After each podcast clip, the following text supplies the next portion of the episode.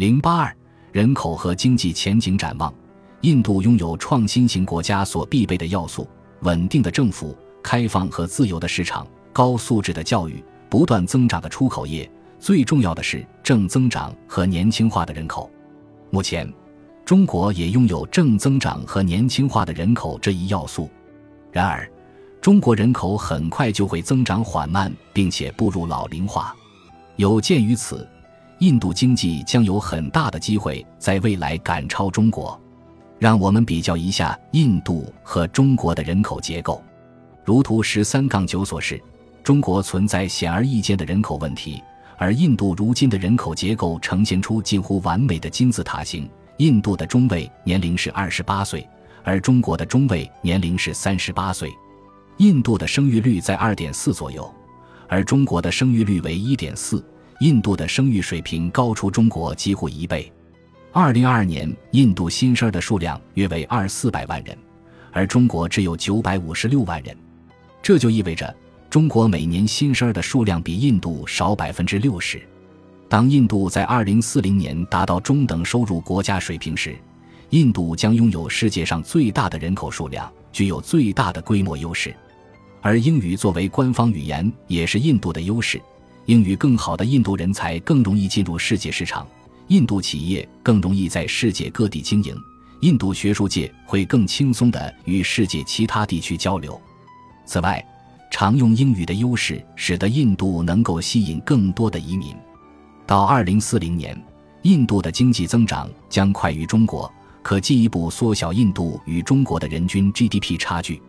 与此同时，印度的生育率将继续显著高于中国，因此，印度的人口预计将达十六亿之巨，比中国人口高出约百分之三十。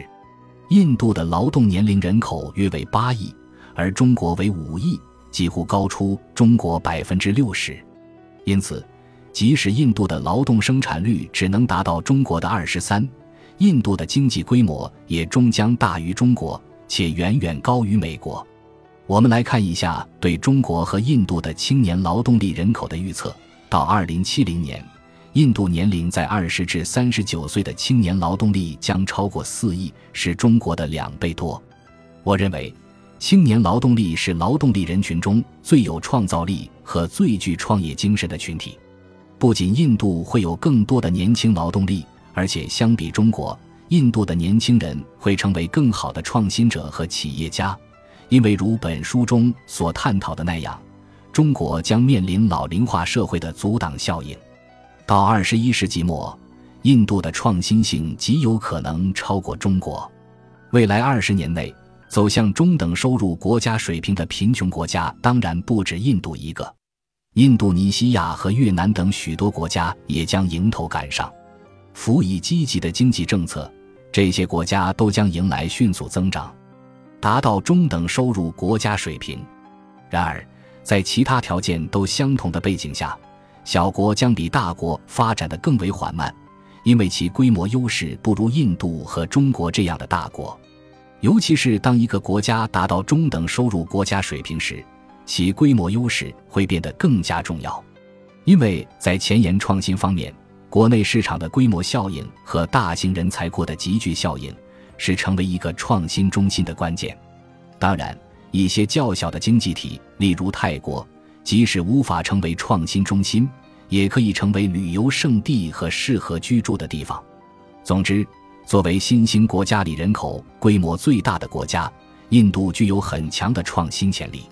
中国也许能在十年后超越美国，成为最大经济体。